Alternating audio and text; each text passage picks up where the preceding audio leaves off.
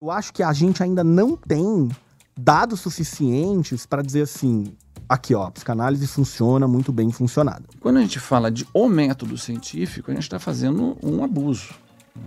Não existe um método científico, porque não existe uma única maneira de se fazer ciência.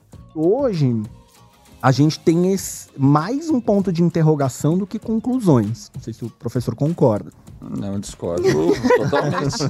ah, e vou dizer por que, que eu discordo. Porque o grande problema é você colonizar, você ter o poder de dizer o que funciona e o que não funciona, e é isso que eu acho que é o elemento mais problemático nessa posição que, nós, que você está trazendo aqui.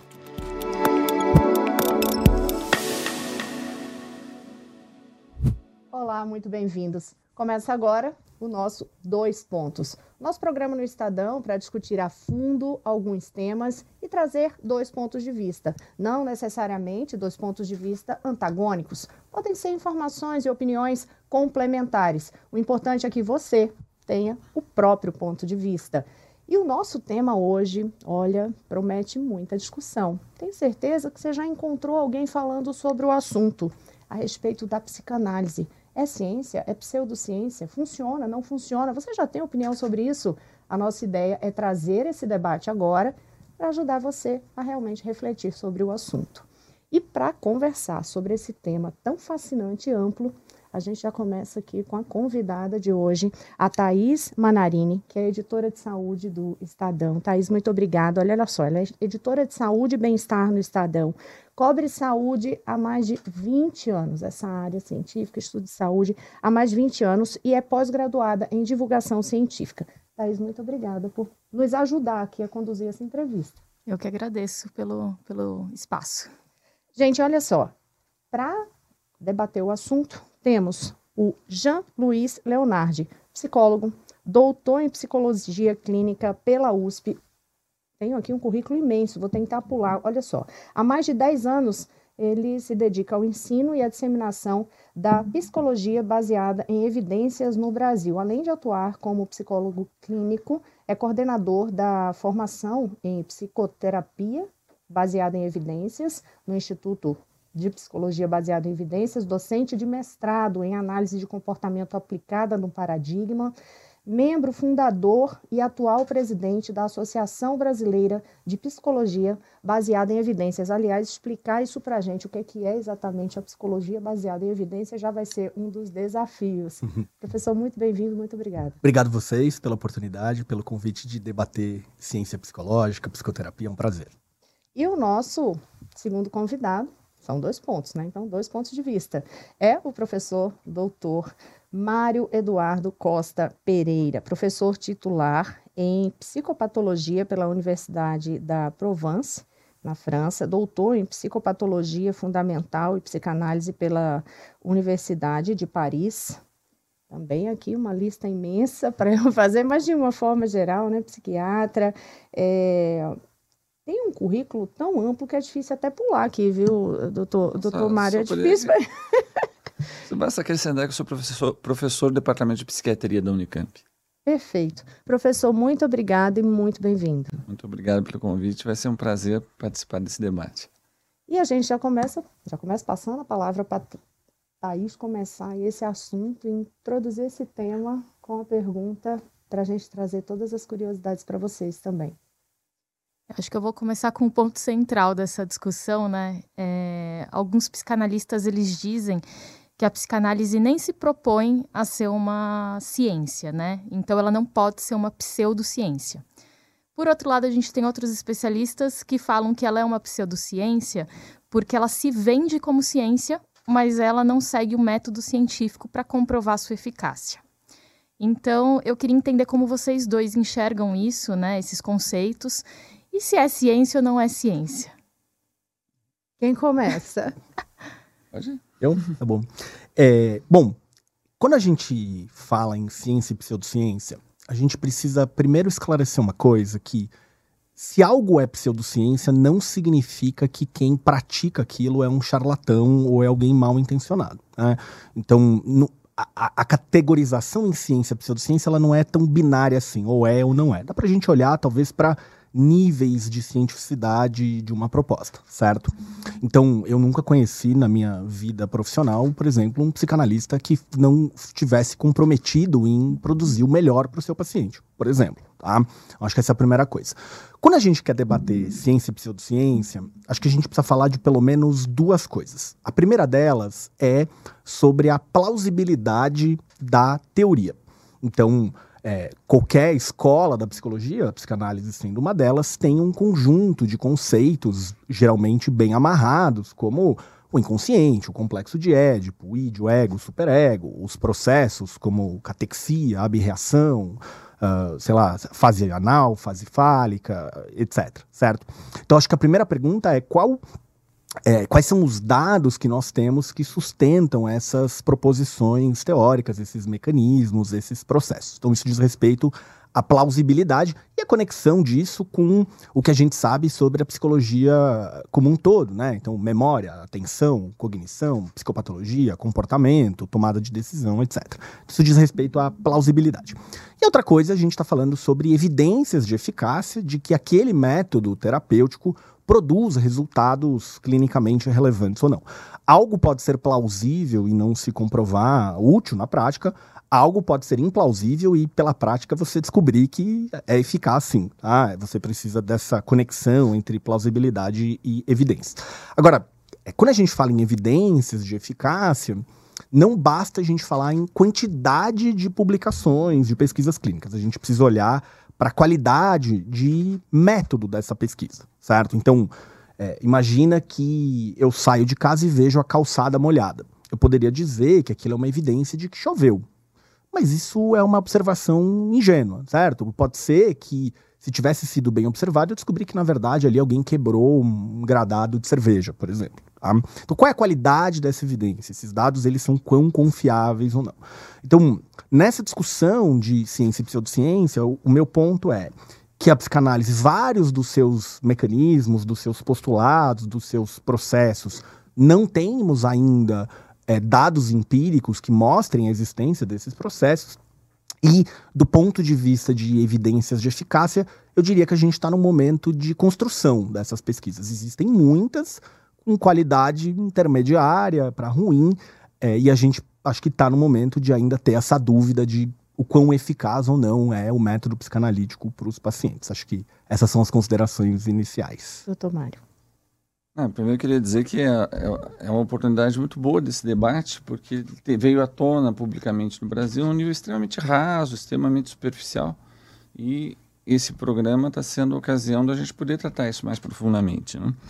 Então, a questão do método científico, se a gente vai criticar qualquer eh, prática, a gente primeiro tem que construir muito claramente qual é o tipo de abordagem científica própria ou de tipo de racionalidade própria àquela prática. A gente não pode construir apenas algo que a gente tira da cabeça e ataca um espantalho. Né? Então tem que construir corretamente. E, em seguida, se interrogar como é que essa, essa disciplina justifica seus, seus procedimentos, enfim. Então, eu espero que a gente tenha possibilidade de discutir isso.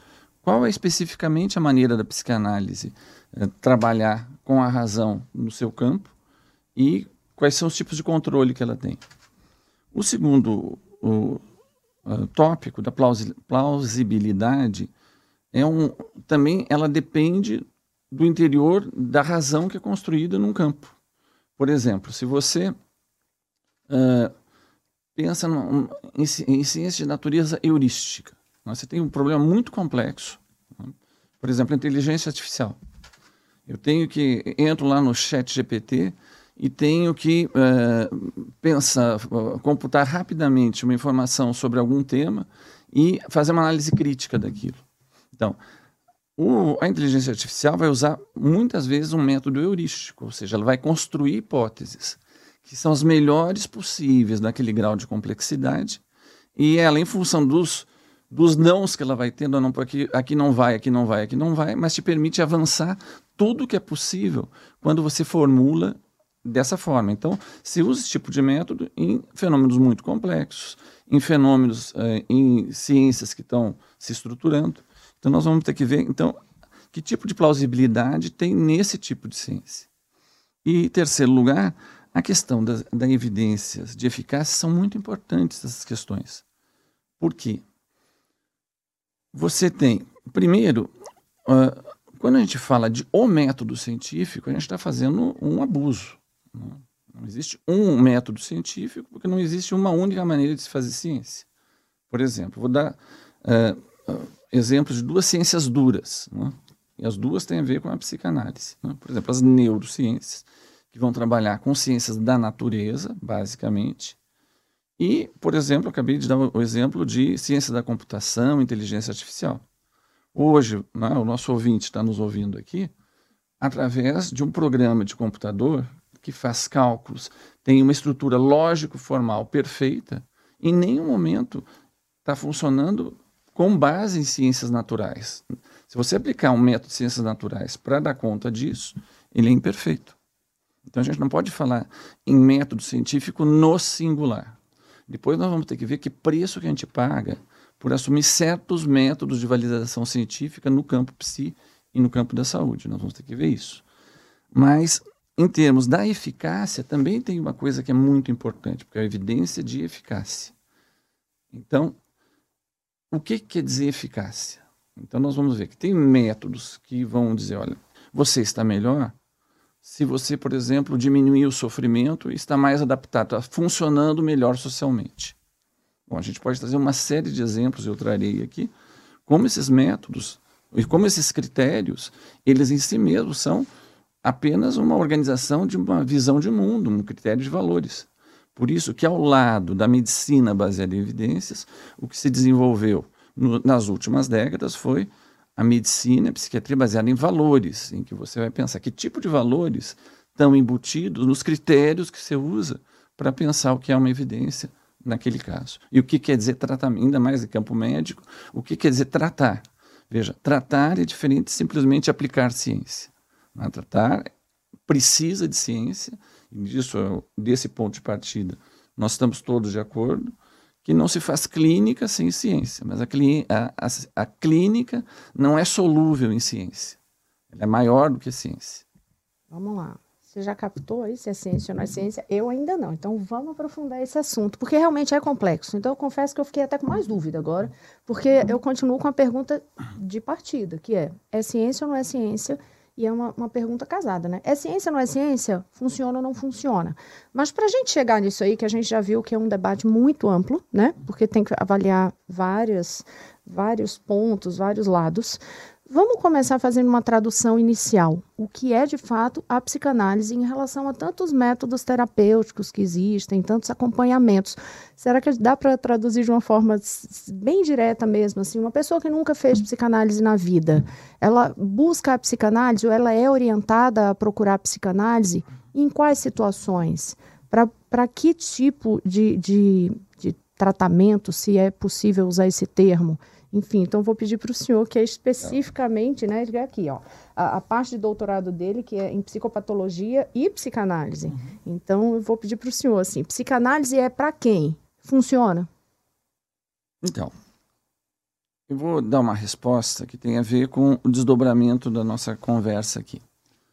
Uh, imagina uma pessoa que ela está se sentindo mal, tem uma série de sintomas, que tem a ver, por exemplo, uma maneira mais ou menos clara para ela mesma, com ela conseguir assumir ou não uma orientação sexual que ela não consegue dar conta, socialmente, publicamente ou para ela mesma.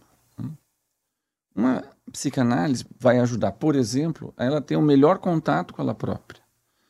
Que as coisas possam vir à tona e que ela possa se resituar no desejo dela. Qual que é a minha mesmo? Para que lado que isso se orienta? Bom, Muitas vezes, quando no final desse processo ela consegue, bom, isso aqui é minha, isso aqui tem a ver com o meu desejo, isso aqui tem a ver com a minha uh, posição no mundo, com a minha forma de organizar minha sexualidade. Do ponto de vista terapêutico, se você pega apenas critérios que estão fixos pela escala, hoje em dia, por exemplo, no Brasil, se assumir uma certa orientação sexual, por exemplo, você pode ser espancado até a morte na rua. Né? Então, piora a qualidade de vida.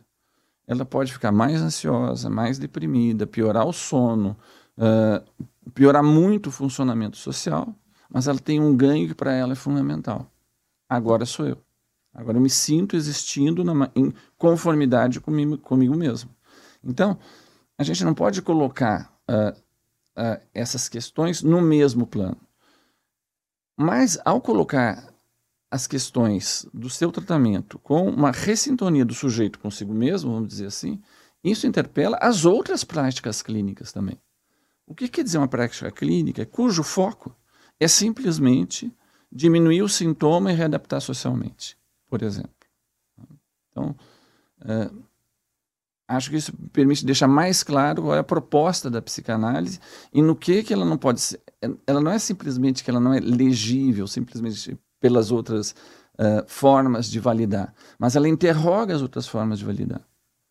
Você pode fazer um critério moralmente justo e, e, para os tratamentos, se resumindo apenas nos controles dos sintomas, por exemplo, e na readaptação social.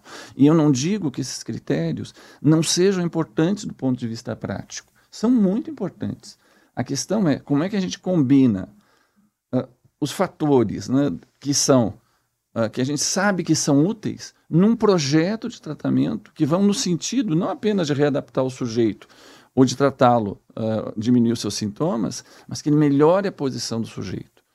Na, na, na principal uh, base de dados da medicina baseada em evidências, que é a Cochrane, você entra lá, a frase de entrada é assim: evidência confiável, decisão informada e melhor prática clínica. Então, ele, mostra muito bem que são três planos diferentes é preciso para qualquer prática ter evidências confiáveis. Mas, ao mesmo tempo, ele, ele assume que a, a, evidência confiável ele não é o último plano decisivo, porque você tem que entender qual é a tua proposta clínica, que tipo de valores que você tem e que objetivo você quer trazer. E, por fim, a evidência para melhorar a prática. É? Você vai se servir dela, mas não vai ser o escravo dela. Então, isso vai te colocar em posições de como é que você utiliza a ciência numa melhor clínica. Então, vou passar a mesma pergunta aí para o Jean. Ah, eu vou comentar algumas coisas que o professor Mário disse. Eu tenho alguns pontos de concordância e alguns pontos de discordância. É, em primeiro lugar, ele está coberto de razão ao dizer que não existe o método científico. Senão a gente não teria ciências sociais, por exemplo, certo? A gente não poderia avançar, por exemplo, a filosofia. Então a gente tem várias formas de investigar alguma coisa. Agora, eu acho que tem algumas perguntas que a gente tem que se fazer que são as seguintes. A primeira delas é: se a gente olha para a psicanálise como uma hermenêutica, né, como talvez um método interpretativo, uma análise, um tratamento por esse caminho, acho que a pergunta que alguém preocupado com a evidência e com a ciência vai se fazer é: um método interpretativo, uma hermenêutica, ela é. Hoje ela dispõe de evidências que tornam ela confiável para a gente inserir ela na saúde, para a gente lidar com suicídio, com autismo, com perfeccionismo, com impulsividade, com transtornos e assim por diante. Isso leva a gente a olhar para a literatura de pesquisa clínica, certo? É, o professor até mencionou a Cochrane, eu tenho algumas revisões aqui, a gente poderia até dar uma olhada. Então acho que essa é uma coisa. Agora, tem uma outra coisa sobre esse exemplo que ele deu, né? De, poxa, eu tenho uma pessoa lá que tem dificuldade em lidar com a própria homossexualidade, por exemplo. Acho que tem várias perguntas aqui. É, eu discordo do professor quando ele diz assim: puxa, eu tenho lá uma mensuração de sintomas. Certo? Hoje ninguém faz pesquisa clínica mensurando um, um diagnóstico, alguns sintomas. Né? Então você tem escalas, além de a Bíblia do DSM, que tem 300 diagnósticos psiquiátricos ali, e você tem escalas para cada um deles, você pode medir, por exemplo, conformidade com valores. Né? Então eu posso ver a escala que o cara ficando mais ansioso, mais deprimido, mais preocupado, mais isso, e aumentando o que? A, o contato dele com ele mesmo, né? Ele vendo que, olha, eu estou fazendo uma coisa compatível comigo, eu estou disposto a bancar este sofrimento aqui de ansiedade, tristeza e insônia em nome de eu me tornar quem eu sou e etc. Então acho que essa é uma coisa. Então, muitas vezes se tem essa dúvida de que eventos subjetivos, né, que é o que a psicologia, a psicanálise lidam, eles não são mensuráveis. Isso é uma mentira, porque se eles não fossem mensuráveis, a gente teria que destruir a maioria das ciências da saúde. Fisioterapia lida com dor, é um evento subjetivo. Ninguém olha para dor, ninguém pega na dor. Médicos de várias especialidades lidam com um zumbido no ouvido. É um evento subjetivo. Com tontura, é um evento subjetivo. Ninguém pega, ninguém observa. Então existe uma área inteira da psicologia dedicada a transformar coisas subjetivas em dados quantificáveis, mensuráveis, que chama psicometria. Tá? Então, bom, se a pesquisa mensurou ali só sintomas de depressão, a pesquisa é ruim. Ponto final. Né? Você não deveria mensurar apenas isso. Eu acho que a grande pergunta do ponto de eficácia é, então pegando o caso clínico que o professor trouxe, né? Eu tenho um indivíduo que precisa uh, ou quer ou gostaria pela sua saúde mental, por quem ele é, pelos seus valores, é, publicizar a sua homossexualidade. A pergunta é: qual a melhor maneira de fazer isso? Quando você pergunta qual é a melhor maneira de levar o indivíduo a fazer isso, você está fazendo uma pergunta de eficácia. Né? Como eu produzo essa mudança clinicamente relevante nesse indivíduo. Tá bom? Thaís, quer completar? Não, não, é, é, porque assim, você considerar a psicanálise uma hermenêutica, vamos traduzir, né? Uma hermenêutica é uma ciência das interpretações, você vai dar uma interpretação. Já é uma maneira de você recortar a psicanálise. Você pode pensar, por exemplo, pega no Lacan. O Lacan ele faz a psicanálise rompendo com a hermenêutica, é o oposto da hermenêutica. Ele começa trabalhando com a cibernética. Então, de certa maneira, nós estamos falando de inteligência artificial. Inteligência artificial é uma espécie de demonstração da teoria do inconsciente do Lacan, da parte lógico-formal. Por exemplo, você tem lá marcas que deixam, num certo sistema, a, a singularidade de cada um. Por exemplo, o tipo de site que eu visito, a palavra que eu uso, a cor do, da minha foto no Instagram. Né? Se você pega um, um, aparelho de inteligência artificial, essa, um programa de inteligência artificial, essas marcas lógico-formais, que não tem nada a ver com hermenêutica, não, também não tem nada a ver com ciência da natureza, você pode muito bem encontrar qual é as posições de desejo da, pessoa. Melhor do que a pessoa. Você chega em casa, não sabe o que você quer escutar, você liga lá o seu Spotify e ele coloca a música que, ele, que você estava querendo escutar. Ele te apresenta, né, a inteligência artificial te apresenta o livro que você queria ler. Por quê? Porque ela vai justamente deixar de fora os elementos interpretativos para ver apenas aquelas marcas que mostram a tua singularidade em relação a uma certa questão. Então, o método para lidar com isso não teria nada a ver com ciências como ele está trazendo como ciências empírico-experimentais. Tem nada a ver com isso. Você pode, por exemplo, pensar nessa dimensão lógico-formal do sujeito, qual é o, algoritmo próprio daquele sujeito. É isso que a inteligência faz. Ora, eu vou parar por aqui, mas só para dizer, isso não quer, com isso eu não estou querendo dizer que a psicanálise diz que o sujeito é redutível ao seu algoritmo e que não tem nada a ver então com esse tipo de controle que ele propõe. Estou dizendo que isso aqui é importante, é uma das dimensões, mas pela própria dimensão simbólica, significante, que organiza a, a subjetividade humana, você tem uma, essa dimensão muito importante. Tem outras que decorrem também disso, é que nem tudo é, é computabilizável, não? É? nem tudo se traduz no algoritmo. E esse elemento vai, entre, vai ser um elemento fundamental na psicanálise, que vai ter a ver com o corpo, com a sexualidade, com a presença do outro, e que deve ser trazido na fórmula de conceber a psicanálise. Pensando numa coisa assim, bem do dia a dia das pessoas, se eu tenho uma depressão, um transtorno de ansiedade e tudo mais, e eu quero decidir por qual linha seguir. O que, que vocês me dizem? A, a psicanálise, ela tem, é, tem uma evidência de que ela vai me ajudar? É uma evidência forte? Ou isso não importa tanto? É, o que, que vocês acham sobre isso quando a gente fala, por exemplo, de um transtorno realmente diagnosticado? Não, não seria bom eu ter é, uma, uma certeza de que indo por um caminho eu vou ter uma melhora, é, ter isso mensurável por estudos e tudo mais? Como que vocês enxergam nesse caso específico de um transtorno diagnosticado? Eu começo você? Eu acabei de falar. Tá bom.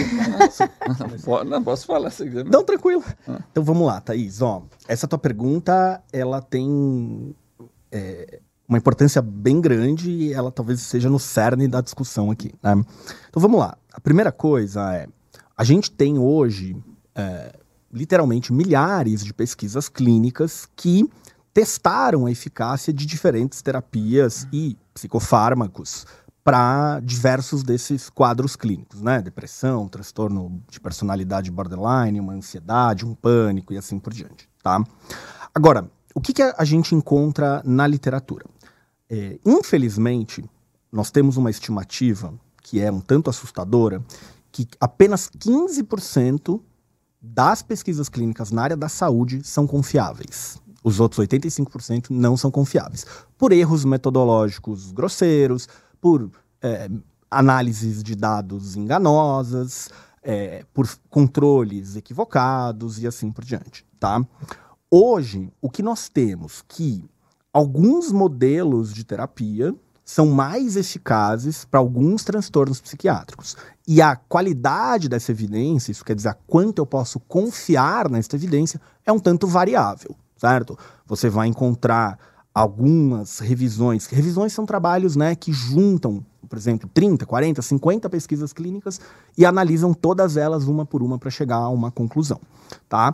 Então, agora, tem uma coisa importante de ser dita aqui, que quando você tem uma terapia que se mostrou eficaz em pesquisas clínicas, você não tem garantia de resultado.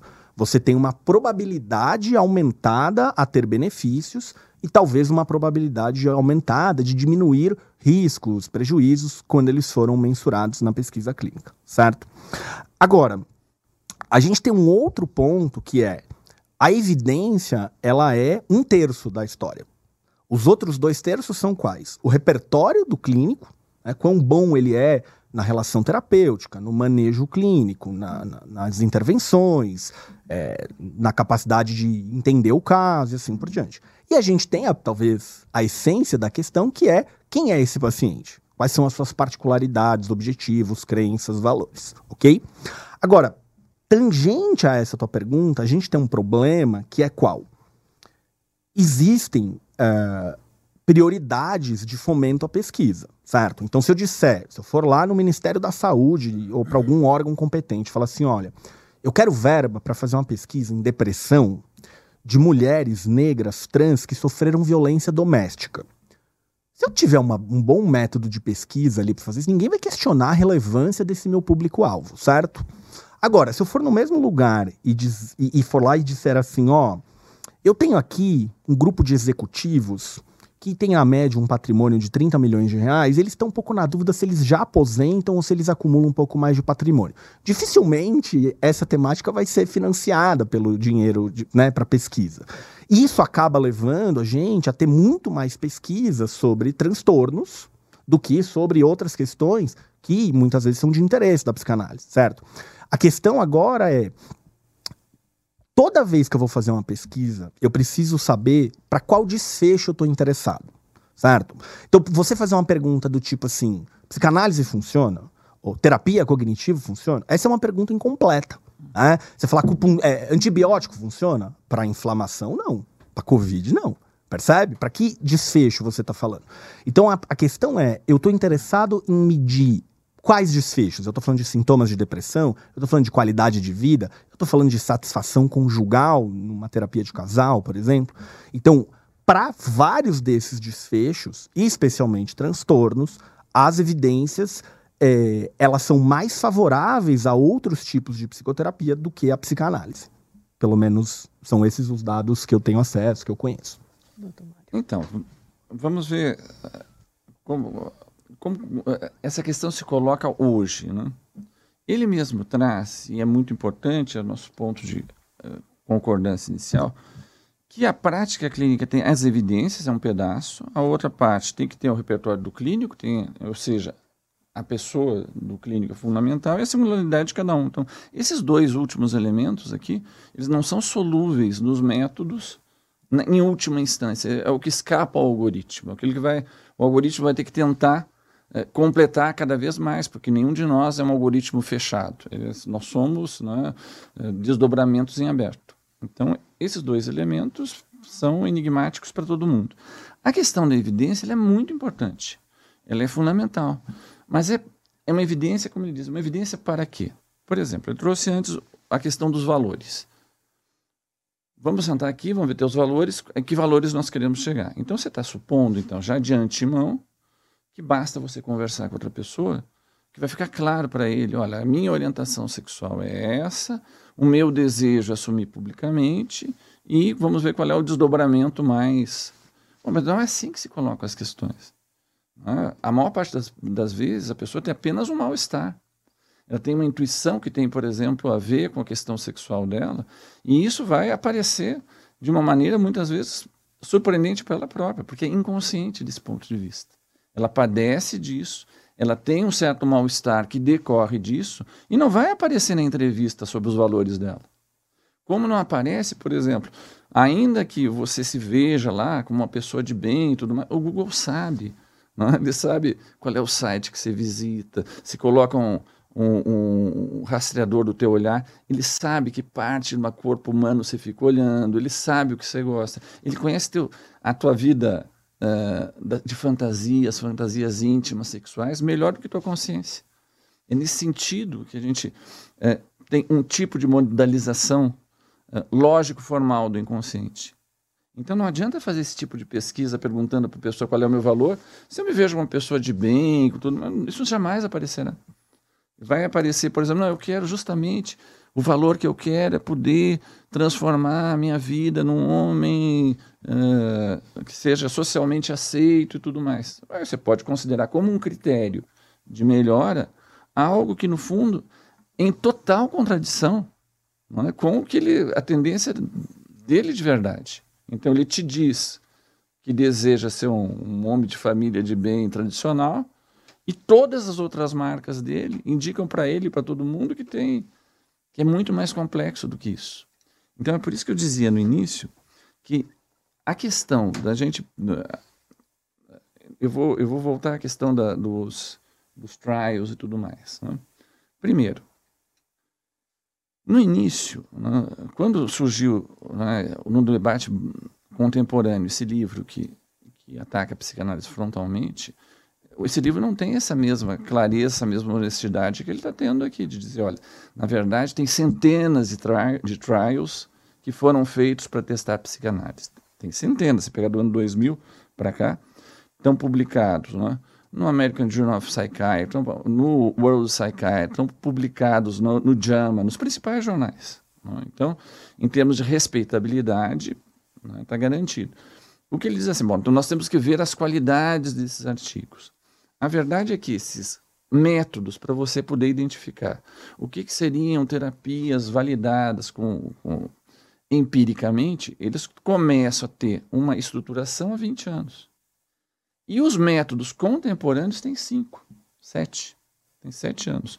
Os que estão saindo agora mostram que, se você toma como critério esses critérios que são, digamos, os mais tradicionais, por exemplo, o DSM e outros, né? A psicanálise sai muito bem, acabou de sair agora, uh, no mês de junho, no World Psychiatry, uma, uh, uma revisão sistemática, uma meta-análise de todas as meta-análises. Eles começaram com mais de 200 meta-análises dos últimos uh, dois anos. Eles recentraram nas que são realmente mais comparáveis, segundo critérios de melhora terapêutica, se, o, o, se a terapia funciona ou não funciona pelos métodos que ela diz que funciona. Então, e essa tem chega à conclusão, publicada no World Psychiatry, que o grau de evidência é forte, não é fraco, é forte. Então, ela é considerada uma, uma terapia que, do ponto de vista desses critérios, ela responde aos critérios.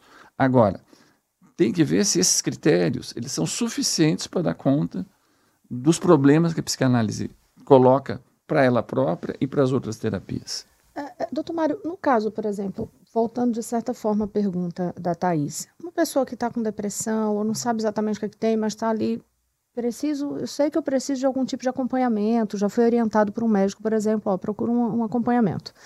É, como é que ela vai se identificar ou saber qual o melhor método para ela? Por exemplo, se é uma psicanálise, se é uma comportamental, como é, como é que é feita essa triagem, por exemplo, ou até mesmo, seja pelo médico, seja pelo paciente? Eu sou psiquiatra. Eu trabalho com depressão todos os dias, eu sei a gravidade da questão da depressão, os riscos que isso coloca, sofrimento para a própria pessoa, para a família, para todo mundo. Então, isso é um problema muito importante de a gente ver que tipo de evidência a gente tem que uma certa intervenção pode modificar esse quadro clínico. Tá? Então, medicamentos, certas formas de psicoterapia, uh, certos tipos de intervenção social podem melhorar muito isso. Esse, essa informação é indispensável. É desse tipo de informação que eu creio que o, que o Jean está uh, tá trazendo aqui. Todos estamos de acordo que elas são indispensáveis. Com isso, você consegue fazer algo que é, do ponto de vista prático, muito importante. É importante que a pessoa não entre num estado de desespero, que ela não se mate, que a família possa lidar com a situação, que ela possa, inclusive, uh, se colocar em questão. Bom, Dito isso, a depressão, do ponto de vista subjetivo, ela é muito mais complexa do que simplesmente eu fiquei triste e estou querendo me matar. Então, para fazer esse tipo de abordagem que permite para a pessoa se situar melhor no que houve com ela, aí a medicação não é o melhor tratamento. Aí uma terapia cognitivo-comportamental não é o melhor tratamento. Com isso, eu não digo que uma terapia cognitivo-comportamental não é é, que não é importante eventualmente para ajudar a pessoa a sair do quadro depressivo, ou um medicamento, ou outros tipos de tratamento. Então, o que esse debate coloca é, em última instância, não é apenas algo que a psicanálise está na berlinda, mas o que, que a nossa concepção de medicina, de clínica, de tratamento quer dizer no fundo, que não seja apenas uma prática de aplacar sintomas para te ajudar a trabalhar de novo sem colocar o sistema em questão no dia seguinte. Eu vou passar e já vou aproveitar e introduzir um assunto, aproveitando que vocês fizeram toda essa abordagem sobre é, revisão de estudo e a questão comportamental psicanálise que eu trouxe aqui, porque a, a Thais até separou uma informação, vou pegar a tua informação aqui, tá, Thaís, que é a análise de 64 estudos, é, é uma, uma análise feita lá atrás, é, que mostra que as psicologias psicodinâmicas, na qual está a psicanálise, tiveram resultados equivalentes à terapia cognitivo-comportamental é, para transtornos mais comuns. Aproveita e traduz isso para a gente. É, foi um periódico, né, o Lancet Psychiatrist, é, que trouxe é, essa, essa essa, essa revisão. Então traduz pra gente, tá arremata aí. É, eu vou aproveitar e, comentar algumas coisas, né? Eu até tô aqui com né, essa, essa, esse trabalho que o professor Mário trouxe, né? Do, do World Psychiatry aqui. É, só que, assim, eu acho. O, o, que eu tô gostando desse debate é que acho que dá para ver que tanto o professor Mário quanto eu, o que a gente tem em comum é a gente está buscando respostas na ciência e nas adjacências, vou dizer assim, para oferecer o que é de melhor para o paciente. Né? A gente não tem aqui por que ficar defendendo ou atacando alguma coisa com pelo menos outro tipo de interesse. Assim, né? Mas, por exemplo, é, quando a gente pega essa revisão que ele citou aqui, é, a gente tem uma coisa que a gente tem que se preocupar muito com pesquisa científica, que é com conflitos de interesse e viés. E quando eu estou falando de conflito de interesse, eu não estou falando de uma pessoa cruel, maldosa, mentirosa. Eu estou falando dos vieses que nós temos. O que, que eu quero dizer com isso? Se eu sou corintiano e o jogador do Corinthians cai na área, é muito provável que eu ache que foi pênalti. E se eu sou corintiano e o jogador do Palmeiras cai na área, é muito provável que eu ache que não foi pênalti. É uma coisa automática, incontrolável. Não sei se eu poderia chamar de inconsciente. Tá? E aí, o que que acontece? não, não falei, né? Tá? Agora, o que que acontece aqui? É, é, essa revisão, o primeiro autor dela é o Falk Ring, tá? Que é o quê? Um psicanalista convicto, certo? Que é autor de alguns livros de psicanálise, certo? Então, qual é o ponto aqui? Eu não acho que é um trabalho confiável, porque o que, que acontece? A gente poderia dizer, pô, ele está na World Psychiatry, é inquestionável uma das melhores revistas científicas do mundo, isso é inquestionável. Só que a Science também é, e ela publicou lá artigo de que a água tem memória, e não retratou até hoje, né? E publicou o artigo que dá para ler mente, não retratou até hoje. A Lancet publicou em 98 o, o, artigo de que vacina causava autismo, e até hoje a gente sofre com o, antivax, o antivax, tá? E aí o que, que acontece? Se a gente vai para esse trabalho aqui, o que, que eles vão encontrar? Eles vão encontrar, primeiro, que ele faz uma, uma revisão de meta-análise, é o que eles chamam de umbrella, né? um guarda-chuva. Então o que, que é isso? Ele pega várias meta-análises. O que, que é uma meta-análise? É uma, um trabalho de revisão grande, em que a pessoa juntou várias pesquisas, tá? E foi olhando uma por uma, considerando os seus resultados, a sua qualidade para tirar uma conclusão. Ele faz uma revisão dessas revisões, então ele junta tudo isso. Só que acontece, é, esses autores que vão atribuir a qualidade dos artigos, entende? E eu vou dizer que se isso aqui fosse um artigo é, de, de, uma terapia que eu gosto, que eu trabalho, e o autor fosse da área, eu ia falar a mesma coisa. Isso aqui não é um ataque à psicanálise. Isso aqui é um ataque a como se produz ciência no mundo, assim. Isso aqui é um viés enorme. Isso aqui precisaria de ter uma avaliação imparcial. Por exemplo, a Cochrane, embora também tenha alguns seus defeitos, ela tem revisões sistemáticas com meta-análise mais imparciais, que inclusive colocam um autor da psicanálise no meio, por quê? Porque tem que ter alguém que entende do assunto, senão a pessoa não sabe direito o que ela está falando ali. Né? Vira uma bagunça. É, então, acho que a gente tem que tomar esse cuidado, e os próprios autores, eles vão dizer aqui que, assim, é, a psicanálise mostrou que tem um benefício é, razoável. O que, que é um benefício razoável? Uma coisa é eu fazer uma dieta e emagrecer 30 quilos. Outra coisa é eu fazer uma dieta e emagrecer 3 quilos. Certo? Se eu sou obeso mórbido, emagrecer 3 quilos não muda muita coisa. Emagrecer 30 quilos talvez me tire de riscos cardiovasculares, por exemplo. E é, essa aqui, infelizmente, eu não, não vou entrar nessas minúcias, mas eu fui buscar nos anexos lá no periódico e eles não colocam algumas coisas para saber como que eles chegaram a essa equivalência, que eles vão dizer, ah, a, a, psicanálise é tão boa quanto os outros métodos tal. Isso pode ter acontecido só por falta de poder estatístico, enfim, faltam algumas informações para tirar essas conclusões. Assim. Então, o que, que eu diria? É, de novo, eu, eu acho que a gente ainda não tem dados suficientes para dizer assim, aqui ó, a psicanálise funciona muito bem funcionado. E a gente tem uma outra questão, que acho que tem a ver com todos esses temas da subjetividade, que é, ainda que a psicanálise funcione, tá? Vamos imaginar que eu tenho aqui 20, é, 300 pesquisas clínicas de extrema qualidade metodológica. E eu tenho lá 20 revisões desses ensaios clínicos de extrema qualidade metodológica. Está aqui, a evidência inquestionável, a terapia funciona. O fato da terapia funcionar não significa que você validou automaticamente os conceitos, a plausibilidade. Isso não quer dizer que a abreação é um processo que acontece, que a ansiedade de castração é um processo que acontece. Porque na terapia acontece muita coisa, como o professor disse, é extremamente complexo. Né? Então você tem ali uma escutativa, você tem ali validação, você tem ali dando esperança para a pessoa seguir adiante. Isso tem na psicanálise, isso tem na cognitivo comportamental, isso tem no psicodrama, isso todo terapeuta minimamente tem que saber fazer. Né? Então eu diria que hoje a gente tem esse, mais um ponto de interrogação do que conclusões. Não sei se o professor concorda. Não, eu discordo totalmente. ah, e vou dizer por que, que eu discordo. Bom, primeiro, se você tem que atacar o autor para atacar o conteúdo, né, você faz um, um, ataque ad hominem, né? Você pega, bom, você, né, porque é Hitler, você pergunta para ele, que horas são? Bom, agora são tal hora. Ele olha no relógio, mas é, a hora está certa, é Hitler, mas não é porque. Bom, conflito de interesses é como ele falou. Você, ele acabou de, de usar uh, parâmetros para validar a posição dele no DSM. O DSM, a construção dele, é um oceano de conflito de interesses. Não é, você, não é verdade? Verdade, verdade. Então, se você vai utilizar os critérios que ele diz, bom, não pode usar nenhum critério dele. É cheio de conflito de interesse da indústria farmacêutica, da das indústrias de, de, de planos de saúde. Então, você constrói.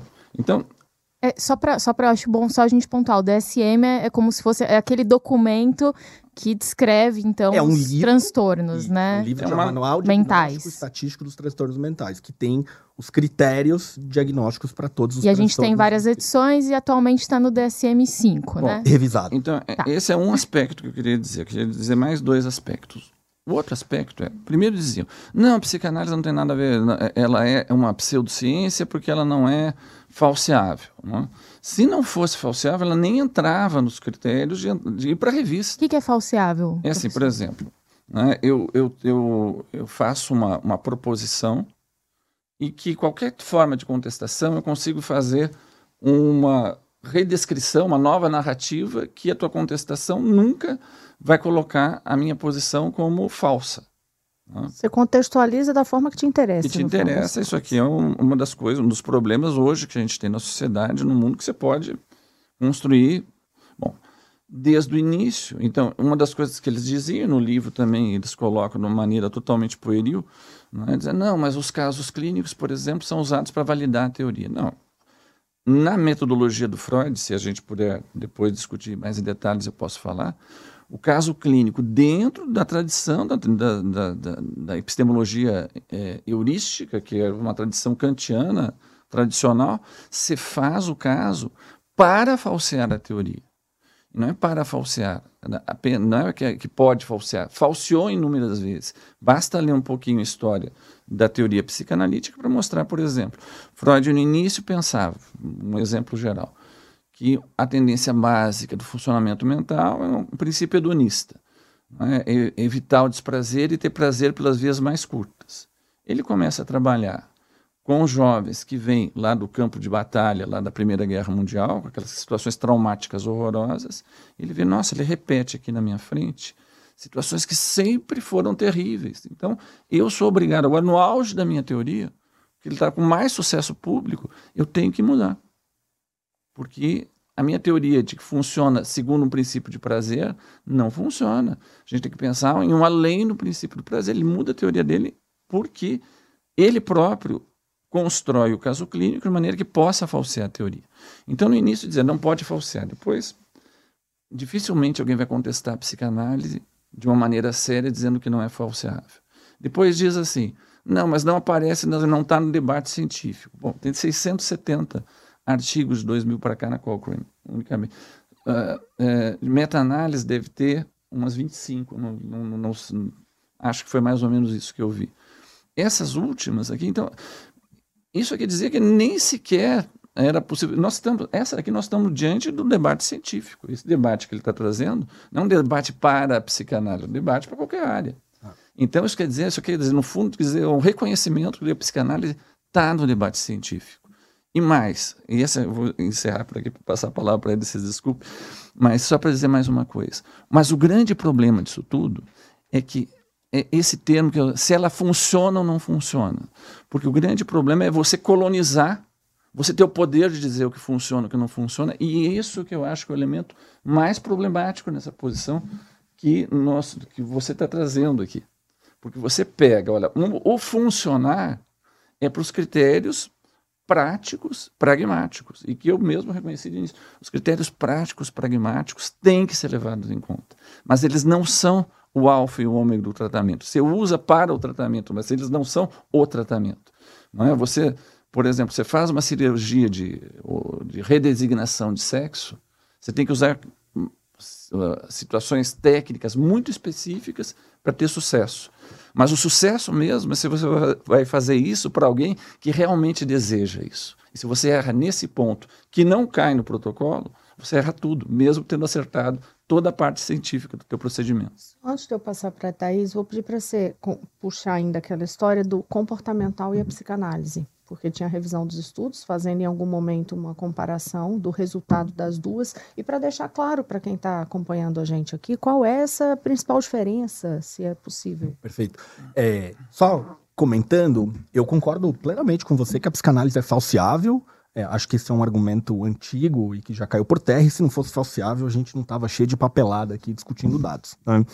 Agora. É bom reconhecer isso publicamente. É bom que esse debate esteja sendo feito. Ah, é, e aí eu acho que a gente tem uma questão que é assim, né? Quando o professor diz é, os, os, talvez os, as escalas de sintomas, elas são importantes, mas elas estão longe de serem é, todo o fenômeno que importa para a saúde mental, eu concordo com você, eu só acho que a gente precisa achar formas de é, detectar ou mensurar o, o que importa, então, né? Se, se vai além dos sintomas de depressão, como que eu marco essas mudanças, como que eu tenho um pré-pós que vai além do consultório que se torna né, é, pesquisável, assim.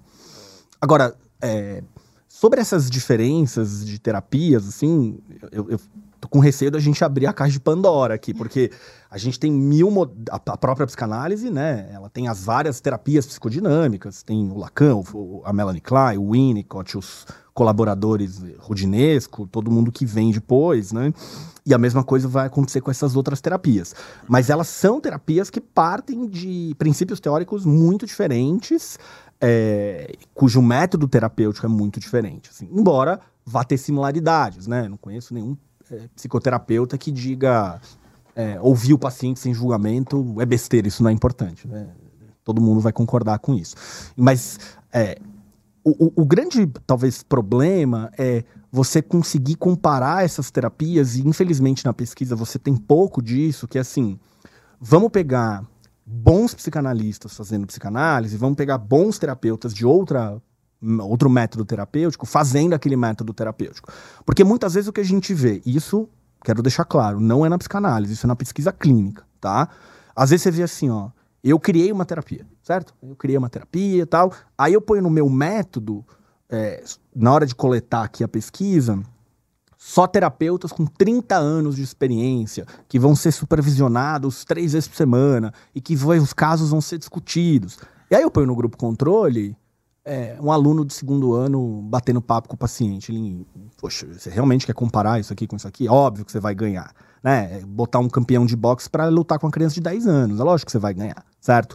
Infelizmente, a gente tem poucos trabalhos que, que fazem essa comparação de maneira justa. E a gente precisaria disso. Né? Se a psicanálise é falseável, e acho que a gente tem aqui a concordância de que ela é, é você pode muito bem pegar bons psicanalistas atendendo é, tais pacientes, buscando tais desfechos, e a mesma coisa com outro método e comparar. Infelizmente, a gente ainda tem pouca pesquisa, assim.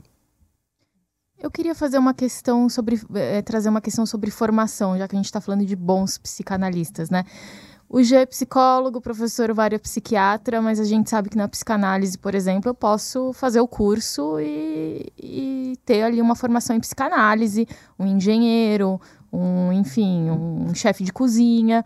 Como que vocês enxergam essa questão da formação? Ela entra aqui no debate? Ela é, ela é delicada? quando a gente fala da qualidade da, né, da psicanálise como método para tratar uma depressão, é, e aí a gente pega esses casos de, de, da formação do profissional, isso conta? Então, só antes diretamente da pergunta, eu queria só uh, desdobrar um pouquinho o que você trouxe. Então, assim, quando você pergunta o, que que faz né, uma terapia cognitivo-comportamental, a psicanálise, no fundo, né, elas fazem coisas diferentes. Então, você uh, compara, se você compara de maneira direta, você compara galho, uh, alhos com bugalhos. Né? Acabei de trazer um exemplo que, por exemplo, que uma análise deve ser um instrumento para ajudar o sujeito a se sintonizar com o próprio desejo, com as questões inconscientes que o impediam de poder tomar um pé dele próprio e poder se assentar de uma maneira mais autêntica na própria vida. Isso é uma coisa. Outra coisa completamente diferente é você mudar uma cognição ou um comportamento para ajudar ele a sair de casa, para ajudar ele a, a diminuir um, um, sintoma de ansiedade e angústia. Então, eu não digo que isso não é importante, eu acho que isso é super importante, que é um clínico sabe que isso é importante.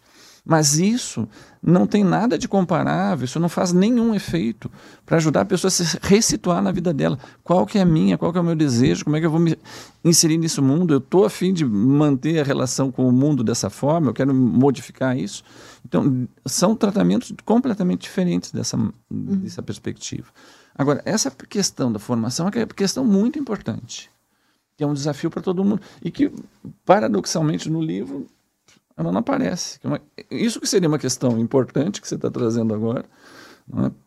É? E, segundo que critérios? E aí fica bem claro que os critérios do sujeito uh, poder uh, exercer uma clínica psicanalítica, sustentar um trabalho para o outro, não dependem de um diploma, de um cursinho online que você faz lá em não sei quantas horas, ou fora de uma tradição, ou fora de uma escola.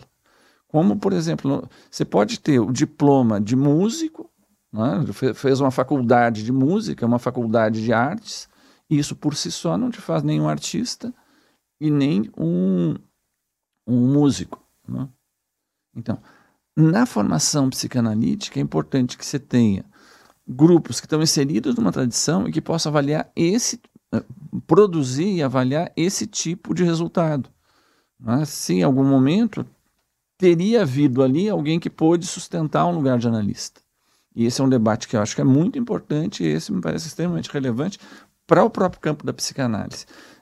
faz parte da, do movimento tradição psicanalítica, alguém que simplesmente pega a palavra psicanálise e coloca lá no seu, no seu site ou sai oferecendo curso, isso é um acerto de contas fundamental que tem que ser feito, inclusive de uma maneira mais aguda agora, dada essa proliferação de apropriação desse nome. Mas se se apropria desse nome, é porque esse nome exerce uma, uma, uma atração. Doutor Mário, então, pegando isso mesmo, assim, por exemplo, se uma pessoa está decidida, eu vou fazer psicanálise, é, qual seria a orientação do senhor, por exemplo, para ela ter a certeza de que estou indo para um profissional sério? É, chama muita atenção a observação que o Jean fez desde o começo, né? Olha, essa discussão sobre pseudociência ou não significa que tem um bando de, né, que é charlatão somente trabalhando. Mas como em qualquer profissão, vai ter picareta. Claro. Vamos e convenhamos. Então, partindo desse princípio, qual é o cuidado inicial? Porque eu imagino que você está tratando a mente, o estado psicológico de uma pessoa. Se você cair na mão de um profissional ruim, eu não tenho ideia do que a consequência que isso pode provocar na vida da pessoa. Claro, claro. Então, até pouco tempo atrás, você tinha assim, quando você falava de psicanálise e psicanalista, você tinha uma espécie de uma tradição que estava bem instalada. Né? Você podia ter um, uma espécie de um mapa de uma comunidade que se reconhecia, mesmo com diferentes escolas, né? o Jean mesmo evocou que dentro da psicanálise tem várias escolas, e que mesmo com as divergências havia um reconhecimento mútuo. Isso foi uma realidade que existiu, eu diria, até alguns poucos anos atrás. Quando começou a surgir né, uma espécie de uma apropriação por interesses econômicos, por interesses né, de inclusive religiosos, tem muitos grupos religiosos que estão se apropriando do, do nome psicanálise. Né? Então isso pegou todo mundo de surpresa, porque ninguém pensou que pudesse ter esse grau não é, de, de deturpação. Então, isso coloca para nós, psicanalistas, um, uma necessidade de, de repensar qual é a nossa apresentação pública. Eu estou falando isso com, com, medindo minhas palavras, porque o nosso debate é um debate sobre psicanálise e ciência. Aqui, eu não estou dizendo que é a ciência que vai determinar qual é a, a, psicanálise verdadeira ou a falsa, mas que a psicanálise tem que, dentro do movimento psicanalítico, deixar mais claros seus critérios de reconhecimento uh, no, seu, no seu interior de quem ela reconhece como psicanalista e quem ela retira do grupo dos aventureiros. É uma, uma questão que não se colocava há pouco tempo atrás e que nos desafia a todos. E tem como a pessoa filtrar? O leigo, simplesmente eu vou lá, pronto, uhum. decidi hoje que eu vou fazer psicanálise. Que cuidado inicial. E você um pode perguntar a formação, né? É, eu perguntaria a formação né, e tenderia hoje a, é, a me aproximar de pessoas que tivessem nas escolas mais tradicionais até que a gente consiga construir de uma maneira mais clara uma maneira de apresentar publicamente essa nova realidade em que o reconhecimento parta internamente do grupo dos psicanalistas que formam esse, essa tradição que vem do Freud. É, eu, eu, particularmente tenho essa preocupação é, olhando para a psicanálise como um método terapêutico, como um tipo de psicoterapia, eu me preocupo muito com qualquer um que a pratique que não seja um médico psiquiatra ou um psicólogo. Por quê? Porque são o, psicólogo e o médico psiquiatra, é o caso do professor Mário, são pessoas que estão no universo da saúde mental, né, que estudaram é, coisas um tanto diferentes, mas que estão ali entendendo de sofrimento humano, de manejo clínico e assim por diante. Então, é, até se, por exemplo, a, a própria o entendimento da rede de saúde, de tipos de profissionais, especialidades, quando encaminhar, eu acho que isso vem na formação em saúde que eu não acho que um engenheiro vai ter por melhor que ele entenda da psicanálise, entende? E isso eu defendo para qualquer tipo de terapia, isso não, não tem relação com a psicanálise. É que a psicanálise né, no Brasil tem essa possibilidade de você poder ser um profissional sem ser alguém da área da saúde. E eu nem diria área da saúde, para mim é, deveria ser psiquiatra e psicólogo apenas, assim. Então eu, eu tenho essa preocupação, sim. Tá? É, que é a mesma preocupação que eu tenho com coaches, por exemplo, que começam a palpitar sobre como a pessoa deveria viver a vida sem entender nada de comportamento, de cognição, de emoção. Deixa eu aproveitar isso aí para não correr o risco. Vou trazer. A gente tem uma sequência que a gente costuma trazer aqui no Dois Pontos, que é assim: caiu no meu zap, a gente recebe uhum. de tudo. E aí, por exemplo, em métodos para depressão, uma das, um dos pontos que aparecia era referente a Banana verde para depressão. Olha que pergunta, hein? Vamos lá, a gente tem esse material aí, vamos passar? Olha só. É falso que a banana verde seja remédio contra a depressão. Eu leio isso, para mim me parece tão absolutamente óbvio, né? Assim, é falso, mas enfim, isso circula, né? Então, para depressão, eu puxei agora porque é isso, né? Tem, tem de tudo, e aí, na hora que é para tratar um lado psicológico, uma, uma questão como a depressão, algo tão sério, aparece esse tipo de situação, mas nosso projeto Verifica foi lá, ó, estavam compartilhando que a banana verde é o melhor remédio do mundo contra a depressão. Isso devido ao aminoácido contido em maior concentração nesse estágio de maturação da fruta. E por aí vai. Olha, eu, eu tinha que trazer isso aqui porque eu imagino que milagres contra a depressão devam aparecer e devam também, ao mesmo tempo, provocar uma angústia profunda em vocês que estão atuando nisso, né, professor? É, enfim, esse é o aspecto, que digamos que é o, é o não polêmico, é isso que nós estamos de é. acordo. É. Nós não estamos discutindo a questão se, se há elementos de fato e que devem ser tratados como elementos de fato. Isso aqui é nosso nós todos reconhecemos que tem um lugar para a ciência, tem um lugar para o fato. O nosso ponto uh, principal é: você pode, naquilo que a psicanálise tem de mais original, ela é comparável com as outras? Qual é a especificidade em relação às outras? Esse é um aspecto. Né? E o outro aspecto é assim: essas questões éticas colocadas pela psicanálise, como é que elas fazem você pensar uma clínica das outras áreas de uma maneira mais ampla? Então, você pode muito bem uh, refutar esse tipo de, de, questão de uma maneira fácil, mas esse debate não é um debate irrelevante. Isso tem a ver com ataques aos fundamentos mesmo da civilização e da razão. Um debate sobre a Terra é plana, se ela é plana ou não é plana, se a cloroquina uh, cura ou não cura a Covid, não é? do ponto de vista científico é absurdo.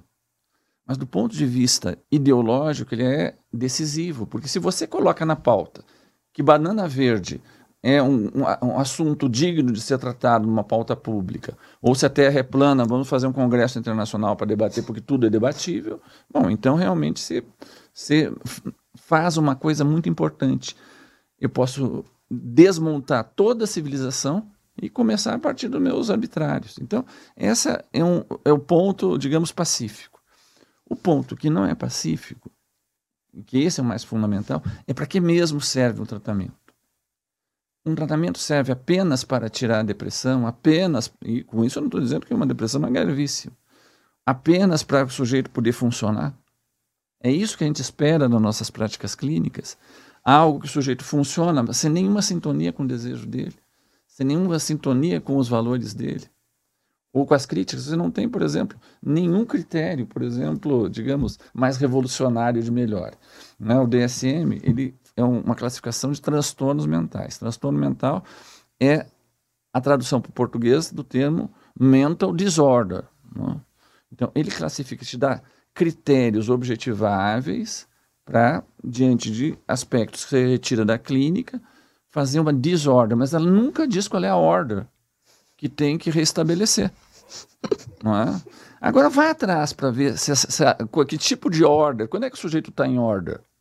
Quando ele está funcionando socialmente, sem reclamar muito, competindo e trabalhando. É isso que essa é a order. É? Então, quando você simplesmente assume que o critério de funcionar ou não funcionar é simplesmente modificou a descrição que é feita pelo DSM, a gente está subscrevendo né, essa visão de que a vida boa, a vida certa, a vida que a gente quer é funcionar sem reclamar. É essa que é a ordem. Nós somos agentes da ordem. Eu não me vejo como agente da ordem. Se tem uma coisa que a psicanálise pode contribuir, é como que as, as clínicas podem ajudar que os clínicos não sejam agentes da ordem e que elas possam tornar viável a existência de um sujeito singular no interior do laço social, inclusive em conflito com ele, para transformá-lo. O senhor joga uma bomba aqui na mesa, né, doutor Mário? Porque vem esse princípio de ordem, vem com a história de readaptação social, se a pessoa está se encaixando é um ou não. É Exato. E, e, assim, essa readaptação, a pessoa se encaixa, não se encaixa. Para se dizer que a psicanálise funcionaria, e aí a gente vai para essas partes mensuráveis, né? Que é tanto o teu ponto de estudo. Teria que dizer que a pessoa está se encaixando? De forma nenhuma. Eu concordo completamente com o professor Mário nesse quesito. É, eu discordo de um ponto que essa, essa crítica que ele faz, né, de que a, as outras terapias elas só reduzem sintomas e ponto final. Isso não é verdade, pelo menos não é assim que eu trabalho, não é assim que a literatura que eu acompanho funciona, assim.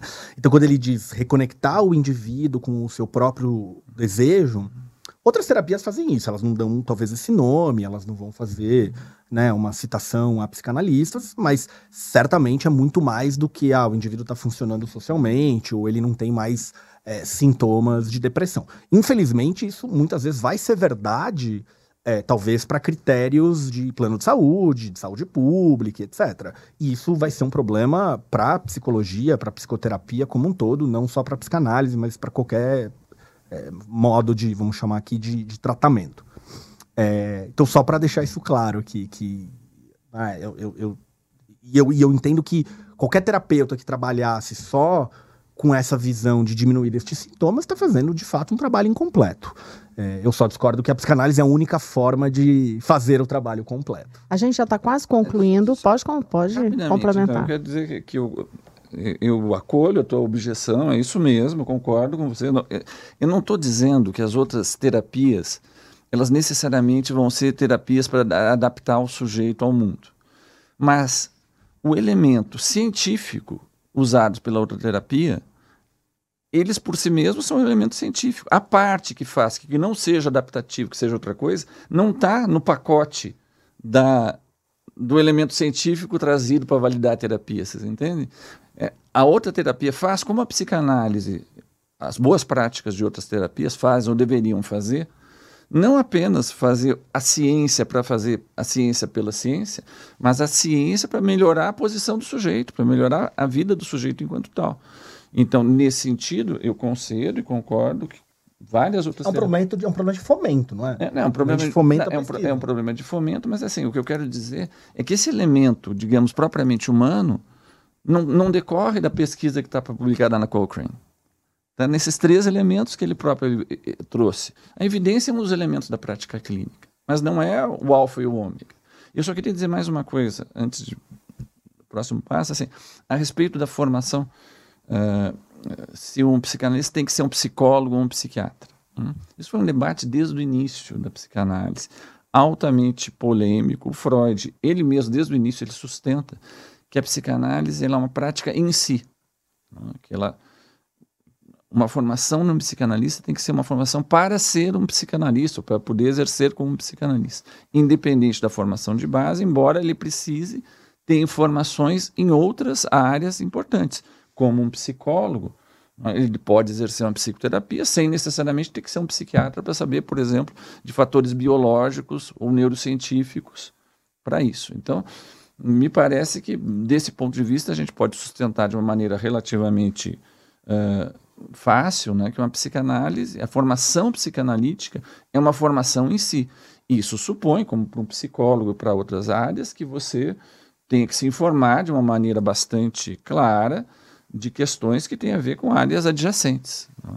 como a genética médica, a neuro, a, a, as neurociências, inclusive né, ciências comportamentais, ciências cognitivas. Eu vou trazer aqui um meme. A gente está quase terminando. Aliás, a gente já estourou, né? Mas a gente imaginava desde o começo dessa conversa, gente, nos bastidores, a gente já dizia, claro que uma hora não vai dar para discutir um tema tão amplo e um tema tão importante, né? Mas eu vou trazer, e desse meme eu já vou passar a pergunta para Thaís puxar disso mesmo para a gente já ir encaminhando aqui para as conclusões dos nossos debates e conversa aqui. Vamos ver que meme é esse. Esse aqui é para eu não me estressar. Esse aqui é para se eu me estressar, eu não infartar. Esse aqui é para se eu infartar, eu não morrer. Esse aqui é para se eu não infartar e nem morrer, eu não matar ninguém. E esse aqui é para eu passar o dia tranquilo. Quer fazer pergunta em cima ou vocês já querem comentar isso aí? Me chama a atenção tanto o da banana que você trouxe quanto esse, como o ser humano quer é, soluções simples e, e só engolir um comprimido e pronto, né? Eu não me estresso, eu não mato ninguém, eu vou viver feliz. A banana é a mesma coisa, pronto, eu vou comer banana verde, pronto. É, e a vida humana não é assim, né? Até essa muito discussão, né? Funciona ou não funciona, é ciência ou não é, ela é muito mais complexa do que a gente imagina quando lê 10 páginas num livro, né? É, então, eu, eu, diria a mesma coisa que ele disse, mas num outro patamar, assim. Não, não só o, o, ser humano quer uh, soluções simples e fáceis para problemas complexos, como o debate foi colocado na nossa situação brasileira aqui, em termos muito chão, muito, muito ruins. Né? E, e, regularmente, todo problema muito complexo sempre tem várias soluções lacradoras, simples, fáceis e, e parece claras, e que são todas falsas. Né? Então, a gente está tentando poder qualificar esse debate, mostrando que a psicanálise, né, ela tem as suas relações com a ciência, ela não é solúvel não é, nas, nas maneiras habituais de, de, lidar com a ciência, mas isso não quer dizer que ele tem uma posição anticientífica, e mais do que isso, ela interpela toda a cultura e, e toda a, a, a, maneira de a gente ver o que, que é tratar uma pessoa, colocando em questão aquilo que não entra na pauta frequentemente. Por exemplo, qual é a sua posição em relação a uma ética do desejo, a ética do respeito à singularidade, a fazer do consciente, não a, o alfa e o ômega, o tudo do sujeito, mas todos aqueles elementos dele que o mobilizam, mas que não são controlados de uma maneira é, como o nosso racionalismo ocidental gostaria, e que a gente pode trabalhar isso de uma maneira é, prática, útil, tanto para o indivíduo que busca um tratamento, quanto para a sociedade, para a cultura e para a concepção ética do que é, é tratar alguém. Thaís, para a gente concluir, ainda tem uma pergunta. A gente teria muitas perguntas, eu não tenho a menor dúvida. Por exemplo, Freud, mesmo para falar aqui, eu teria muita coisa para perguntar. Mas eu posso lá. fazer uma última, professora Jean? É, só para, assim, quando a gente fala das, das evidências dessa, dessa ciência mais dura, digamos assim, e da questão dos transtornos mentais, é, pelo que você trouxe aqui, é, a coisa não é muito, né, ainda não está tão definido assim, é, não seria a melhor escolha. Mas você acha que a psicanálise tem papel em algum aspecto? Por exemplo, é, o professor fala bastante dessa questão de que eu entendo que é se conhecer. Né, desse ponto de vista, para uma pessoa que não tem ali um transtorno de base, mas ela está querendo é, um trabalho de autoconhecimento e tudo mais, como que você enxerga é, nesse ponto? Então, eu acho que tem uma, uma dicotomia que se fez historicamente, que é assim, é, terapias comportamentais e cognitivo-comportamentais vão lidar com o superficial, com os sintomas, e não servem para autoconhecimento, e a psicanálise vai lidar com a questão da profundidade da infância, o autoconhecimento, etc. E eu acho que esse, essa distinção ela é uma distinção errada, assim, porque eu acho que uma boa proposta terapêutica tem que dar conta de todos esses fenômenos. Né? Tem que dar conta de deixar o indivíduo menos deprimido na escala de depressão, tem que dar conta de ele entrar em contato com o desejo dele, tem que ajudar ele a não estar tá a favor da order, como o professor Mário trouxe. Né? Então, acho que esse é o primeiro ponto. Assim, acho que a gente não deveria fazer essa dicotomia. Assim. É, eu acho que um, um psicanalista que não olha para sintomas de depressão não é um bom psicanalista. E um terapeuta cognitivo-comportamental que não olha eh, para questões do desejo, de valores e quem aquela pessoa quer ser, não é um bom terapeuta cognitivo-comportamental. Então, para mim, isso é, é, ponto comum, assim. Agora, o que, que, eu quero dizer com isso? A pergunta que a gente tem, é, que é a tua pergunta, é uma pergunta empírica. Quais são as melhores formas de alguém se autoconhecer, de alguém lidar com seus próprios fantasmas, de alguém lidar com seus traumas, de alguém ser mais feliz e prosperar e resolver problemas e aliviar sofrimento psicológico. Essas são perguntas que a pesquisa clínica tem que responder. Né? E aí, no âmbito da pesquisa clínica, a gente tem um universo de autores e pesquisadores é, que vem até antes de Freud, né? Nietzsche, Leibniz, Schopenhauer já tinham falado de forças internas e impulsos e coisas assim. A gente tem um, um, conjunto de autores que vem dando suas contribuições. Então, eu acho que um debate como esse que a gente teve aqui, que no meu entendimento foi um debate respeitoso, com argumentos, com ideias, com dados, discordâncias e concordâncias, é o caminho para avançar essa reflexão e, bom, vamos produzir então o que há de melhor em intervenção, em tratamento, em psicologia, em, em psicoterapia para os nossos pacientes. Você tocou em dois pontos aí anteriores a Freud. Uma pergunta bem fora do contexto, o senhor não, não quiser responder, mas é porque me lembrou dois livros que eu particularmente gosto muito, já li mais de uma vez, que é A Cura de Schopenhauer e Quando Nietzsche Chorou. Uhum. O senhor recomendaria esse livro, por, esses livros, por exemplo, para quem quer conhecer um pouco? Eles seriam recomendáveis ou é mero romance? É, não, não são, a gente saiu romances. da área acadêmica, não, saiu da área acadêmica. São romances, não é? Sim. E, e, tudo bem, né? Se quer, se quer alguma coisa que do campo romântico que te, te coloque no coração da psicanálise, vai ler Hamlet, vai ler Macbeth. Mas esse tipo de literatura, vi várias pessoas que se viram mobilizadas pela leitura disso. Acho que pode ser muito interessante. Não é? Sempre vale a pena se a alma não é pequena, né? Se a gente vai se deixando interrogar por um argumento interessante, pode ser muito legal. Né? Mas eu, por meu gosto pessoal, começaria por Machado de Assis. Ó, e faz todo. Ah. Vai lá no centro, aquele espiral ah. completo para mergulhar. Me diz que eu peguei. Aspecto. Olha só, é, eu peguei de supetão aqui, porque ele falou, eu, eu me Tem lembrei várias, desses várias livros. Né? pessoas que se mobilizaram, se colocaram em questão pela primeira vez na vida lendo esses livros. É. E quis trazer isso porque realmente são, é um tema difícil. A gente fala em mergulhar em pesquisa, estudo, né? A gente está falando em ciência, então são estudos acadêmicos muito complexos que a gente não vai dizer, ah, pega lá a revista científica e vai ler. Mas aí esses livros são livros fáceis que não se propõem, que fique muito claro, né? Ninguém está falando aqui de livros se discutir a ciência, a gente está falando de romances. Então, eu queria só passar a palavra para um para o outro para fazer é, as considerações finais e até tirar uma dúvida. Vocês acham que, quando vocês fizerem a conclusão aí de vocês, aproveitem para arrematar isso.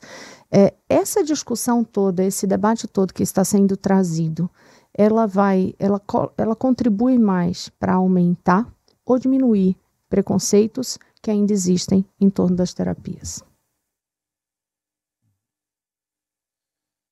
Eu, francamente, eu acho que isso é uma, uma pode ser uma boa ocasião né, da gente poder realmente colocar na mesa uma, uma, explicação se ela sai do ponto de vista da lacração.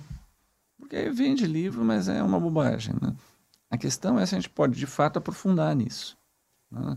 O, e eu diria assim, acho que esse debate, no final das contas, traz não é se a psicanálise é ciência ou não é ciência é um, bom, é um debate que tem a sua importância e tudo mais. Mas, principalmente, o que quer dizer uh, tratar? O que quer dizer melhorar? O que é um critério de melhora? É? Qual é a diferença de um critério pragmático de melhora de um critério que tem existencial? É? O que, que, do ponto de vista de uma existência, fica melhor? Isso é bem mais complexo do que a gente pode simplesmente reduzir a esse aspecto da clínica que tem a ver com o, a ciência hard, como você falou do meu ponto de vista, é, esse tipo de debate ele traz essa possibilidade, como o professor Mário falou, de explicar. Né? Então, bom, como que se pensa mensuração? Como que se pensa psicanálise? Por que, que esse conceito se defende isso, se ataca Y? Eu acho que quanto mais as pessoas se informam sobre isso, mais elas têm as informações para tomar suas decisões. Né? Então, ouvi alguém falando da psicanálise, ouvi aquele psicólogo falando é, questionando coisas da psicanálise, mas dizendo isso, dizendo aquilo. Eu acho que isso ajuda a trazer o tema da saúde mental, do tratamento, da psicoterapia de novo, assim, no, no centro das atenções, e as pessoas poderem ir tirando suas conclusões, irem buscando mais é, informações, mais dados e tomar suas decisões. Hum? Então, acho que mais importante, como o professor Mário te trouxe, dizer, vamos aqui carimbar, né? Vamos sair daqui com uma conclusão. É ciência, é pseudociência carimbar nada, a gente sair daqui com esse debate, com essas perguntas, com é, o que está em aberto. A gente ainda tem muitas coisas em aberto e as pessoas que estão assistindo, ouvindo a gente, vão poder tirar suas conclusões. Doutor Mário, professor Jean, Thaís, muito obrigada pela Obrigado participação vocês. aqui. Espero que a Obrigado. gente possa conversar muitas outras vezes, porque tem vários temas fascinantes para a gente trazer. E, claro, muito obrigada pela sua audiência aqui no nosso Dois Pontos, programa do Estadão, no qual a gente se propõe a trazer um tema para discutir a fundo, trazendo dois pontos de vista que não precisam ser antagônicos. Eu faço sempre muita questão de falar isso aqui, gente, porque é isso, né, professor, doutor Mário, não, e, Jean, não trazer a lacração, não é isso, a proposta não é essa, é justamente a gente discutir a fundo, não precisam ser necessariamente dois pontos de vista antagônicos, são dois pontos de vista, para que você também tenha o próprio pensamento, o seu ponto de vista. Muito obrigada pela sua companhia e até o próximo programa.